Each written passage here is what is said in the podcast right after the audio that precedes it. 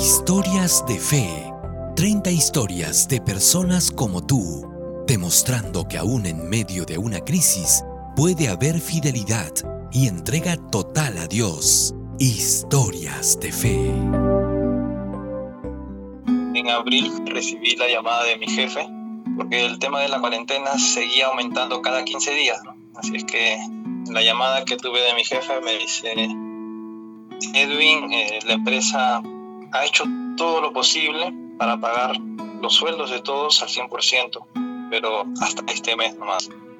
Lo que viene en adelante este, ya no va a ser posible. La empresa ha tomado una decisión. O es el 50% de sueldo o nos vamos todos a, a suspensión perfecta. Si es el 50% del sueldo, va a ser por cuatro meses. Estamos hablando hasta septiembre, que recién se regresaría al sueldo normal. Ante esas dos alternativas no, no quedó otra que, que aceptar el 50% del sueldo. A mi esposa le decía, no, si con el 100% nosotros estábamos al tope porque teníamos también deudas ya acordadas, pactadas antes de, de esto, qué va a ser de nuestro futuro, los planes que teníamos, mi esposa está embarazada, solamente atiné decirle a mi jefe, Jehová iré, ¿no? Jehová proveerá. En oración. Dios proveerá. Jehová Jireh. Una frase que puede ayudarnos a entender cómo los cristianos se aferran firmemente a las promesas de Dios en los momentos más difíciles de sus vidas. Con mi esposa decidimos, le dije, no, mira, esto ha pasado y nosotros tenemos que mantenernos fiel a Dios. Si esto nos sucede a nosotros, este, a muchos también está pasando. Pero vamos a ponernos del lado de confiar en las promesas de Dios. Que esto que esté ingresando a la casa, este 50%, Dios nos dé la sabiduría para poder administrarlo correctamente. La pregunta que nos hacemos es si se puede ser fiel a Dios en medio de una crisis económica.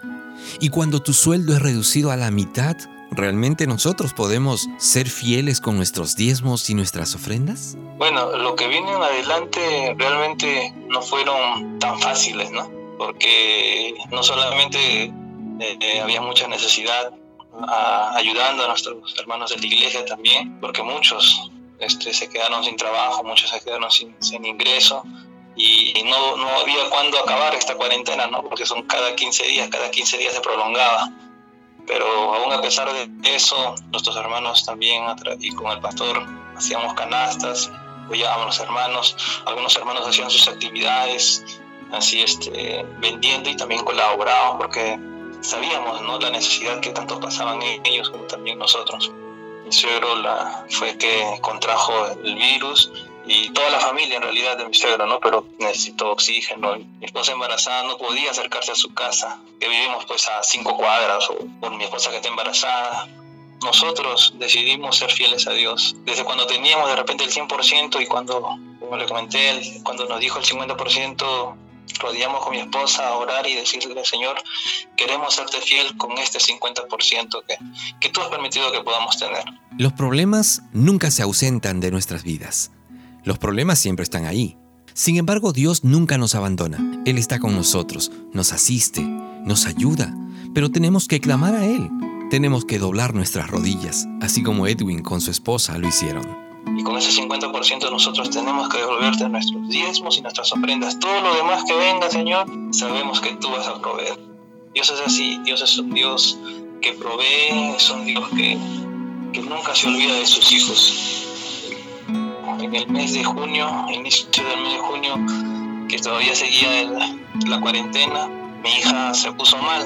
Fue una par de noches que no pudo dormir por el dolor fuerte y, no nos quedó otra nosotros que también doblar nuestras rodillas. Peor mi hija que no podía ni tomar desayuno, que ese día movimos cielo y tierra para buscar un odontopediatra, ¿no? Porque no, no había, no habían odontopediatras así fácil no queriendo de que se contagie ella ni mi esposa que también tenía que ir, eh, no había ningún lugar abierto ¿no? para hacer el control. La palabra de Dios siempre está presente para aquellas personas que buscan a Dios y sobre todo buscan palabras de consuelo, de ánimo, para continuar en esta vida. Y que el versículo que nos mantuvo fue algo que también comencé a leer, ¿no? Filipenses 4, 12 y 13. Eh, dice, sé vivir con casi nada o con todo lo necesario, pero he aprendido el secreto de vivir en cualquier situación, ya sea con el estómago vacío lleno o con mucho o poco, porque todo lo podemos en Cristo que nos fortalece. La historia de Edwin todavía sigue escribiéndose, pero estamos seguros que tomado de la mano de Dios, a él jamás le faltará. Recuerda que esta historia también puede ser tu historia. Hasta pronto. Búscanos en las distintas plataformas digitales de podcast como Historias de Fe. Escríbenos a historiasdefe.adventistas.org. Este fue un mensaje de tus amigos adventistas.